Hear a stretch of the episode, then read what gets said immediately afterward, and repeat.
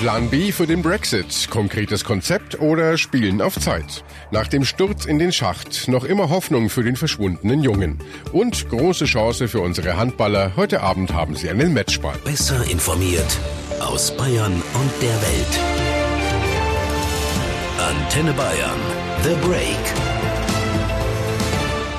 Willkommen zum Nachrichtenpodcast von Antenne Bayern. The Break ist die Auszeit für mehr Hintergründe, mehr Aussagen und Wahrheiten zu den wichtigsten Themen des Tages. Es ist Montag, der 21. Januar 2019. Redaktionsschluss für diese Folge war 16 Uhr. Ich bin Antenne Bayern Chefredakteur Ralf Zinno. Es ist eine never-ending Story, der Brexit. Das Ausstiegsabkommen, das die britische Premierministerin May mit der EU mühsam ausgehandelt hatte, ist ja im britischen Parlament mit Pauken und Trompeten durchgefallen. Heute nun will sie einen Plan B aus dem Hut ziehen. Leider erst nach unserem Redaktionsschluss, so bleiben uns vorerst nur Spekulationen. Und die gehen in den britischen Medien von konkrete Vorschläge bis hin zu lediglich Zeitgewinnen. Ein großer Stein des Anstoßes ist ja nach wie vor vor der sogenannte Backstop, die Übergangslösung für die Grenze zwischen Nordirland und Irland. Den lehnen die meisten im britischen Parlament ab. Doch was besagt dieser Backstop eigentlich? Der Backstop ist nichts anderes als eine Art Versicherung für den Frieden in Irland, denn der ist gefährdet. Die künftige Außengrenze zwischen Großbritannien und der EU würde ja genau zwischen Nordirland, das zum Königreich gehört, und Irland, das zur EU gehört, verlaufen. Waren- oder Personenkontrollen dort könnten dazu führen, dass der Bürgerkrieg wieder aufflammt. Im Idealfall einigen sich beide Seiten deshalb auf eine so enge Kooperation, dass gar keine Kontrollen nötig werden. Ob das aber klappt, ist offen.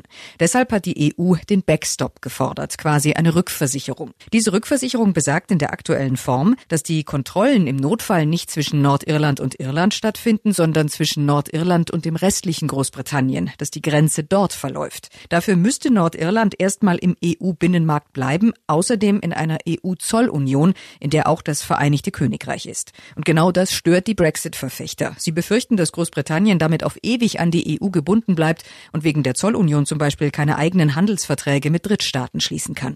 Und äh, deswegen vermuten einige, dass Theresa Mays Plan B der Vorschlag sein könnte, statt des Backstops eine Zusatzregelung für die Irlandfrage zu vereinbaren. Einen eigenen bilateralen Vertrag Großbritanniens mit Irland. Wie das allerdings mit EU-Recht vereinbar sein soll, ist noch völlig unklar.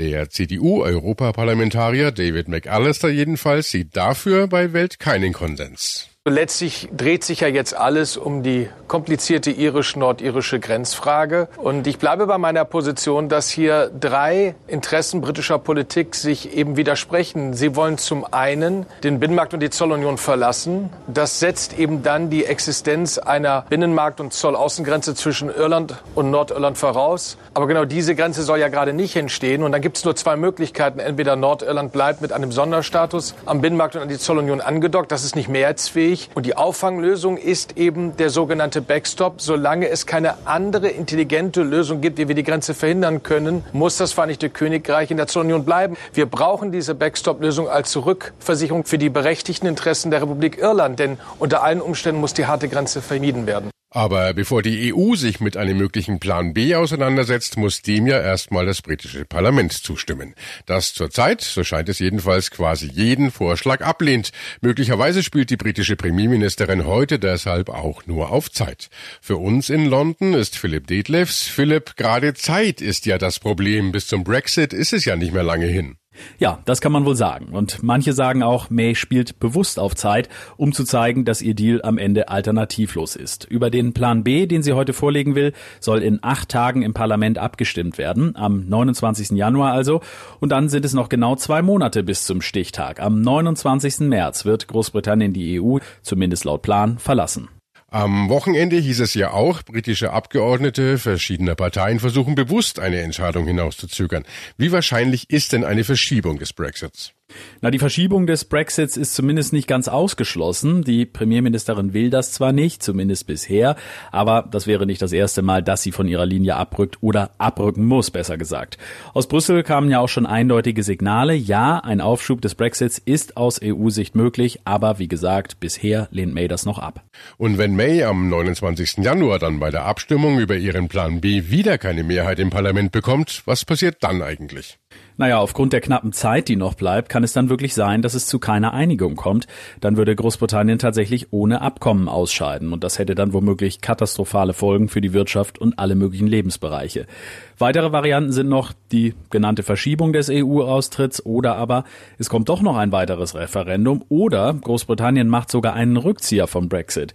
Rein praktisch gesehen wäre das möglich, aber es erscheint momentan äußerst unwahrscheinlich. Der Exit vom Brexit, ein wohl eher wenig wahrscheinlicher Wunsch der EU, so sieht es auch Bundesaußenminister Heiko Maas im ZDF. Uns wäre es allen viel lieber, wenn Großbritannien Mitglied der Europäischen Union bleibt. Aber ich würde mich äh, etwas zurückhalten damit, dort Vorschläge zu machen, äh, jetzt ein zweites Referendum abzuhalten. Das muss auch dort vor Ort entschieden werden. Und die Vergangenheit hat gezeigt, dass Vorschläge, die aus Europa kommen, eher die Situation für Frau May verkompliziert hat. Und deshalb, wenn es dazu kommt, äh, glaube ich, sind wir die Letzten, die sowas nicht auch sehr interessiert verfolgen würden, in der Hoffnung, dass noch einmal etwas zu ändern ist am Brexit aber ehrlich gesagt, ich halte das nicht für die wahrscheinlichste Variante.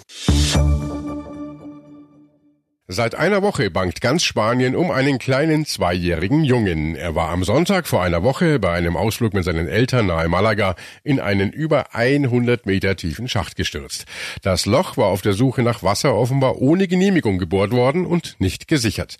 Das Problem?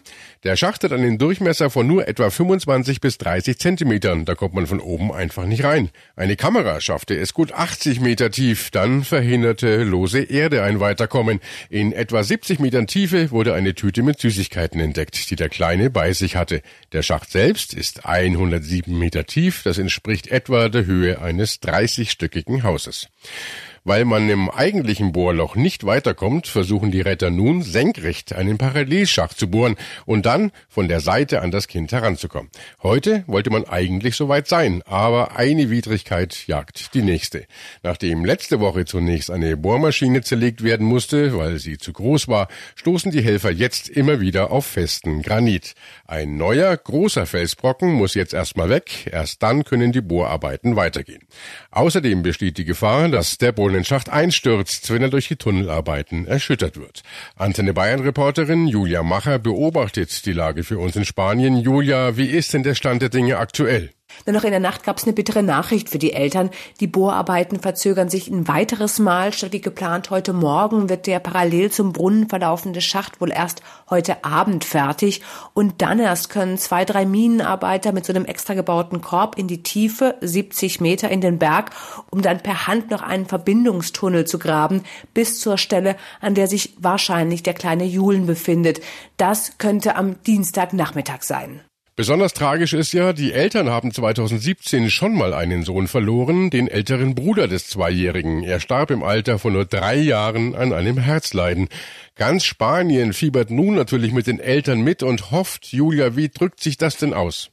Ja, das ist sehr rührend zu sehen. Ein paar Dorfbewohner kochen jeden Abend Suppe für die Helfer und Freiwilligen, andere verteilen Obst und Süßigkeiten und überall sieht man Transparente mit der Aufschrift Julen halt durch. Natürlich ist die Rettungsaktion an sich auch ziemlich einzigartig. Über 35 Kubikmeter Erde hat man in den letzten Tagen bewegt und die Rettungskräfte, Ingenieure und Minenarbeiter sind ja über 300 Leute rund um die Uhr im Einsatz. Die reden alle von dem zweijährigen Julen wie von ihrem eigenen Sohn. Dennoch, der Bub ist ja jetzt seit über einer Woche in diesem Schacht. Kann er denn überhaupt noch im Leben sein? Ja, daran halten zumindest die Rettungskräfte fest. Seit seinem Sturz in den Brunnen vor über einer Woche gibt's kein Lebenszeichen von dem kleinen Jungen, aber immer wieder hört man Geschichten von anderen Rettungsaktionen, bei denen man noch nach über zehn Tagen Überlebende gefunden hat. Wenn das Kind in der Tiefe an Sauerstoff und Wasser gekommen und durch den Sturz nicht allzu tief verletzt ist, dann kann es theoretisch noch leben. Ja, keiner will die Hoffnung aufgeben. Und du hast es gesagt, andere haben auch schon so lange verschüttet überlebt. Antenne Bayern Reporter Ronny Thurau hat diese, ja, man muss sagen, Wunder für uns zusammengefasst. Nach einem Erdbeben in Mexiko zum Beispiel 1985, da wurden noch nach einer Woche mehrere Babys, alle lebend geborgen. Deren Stoffwechsel hatte sich offenbar unter den Trümmern auf Sparflamme geschaltet. Und nach einem Beben in Pakistan 2005, da haben zwei Kinder, die ein bisschen älter waren, neun Tage überlebt. Und es gab, das sind sozusagen die Rekordhalter, Erwachsene, die elf oder gar 13 Tage lang verschüttet überlebt haben. Also wenn der Stoffwechsel des Jungen sich runtergeschaltet hat, er nicht zu sehr auskühlt und er vielleicht sogar ein bisschen bisschen Wasser zu sich nehmen konnte in dem Brunnenschacht, dann ist ein Wunder wohl zumindest noch möglich. Die deutschen Handballer haben heute einen unverhofften Matchball. Sie können bei der Heimweltmeisterschaft vorzeitig ins Halbfinale einziehen, denn Kroatien hat gestern gepatzt und gegen Brasilien verloren. 26 zu 29. Sascha Roos aus der Antenne Bayern Sportredaktion.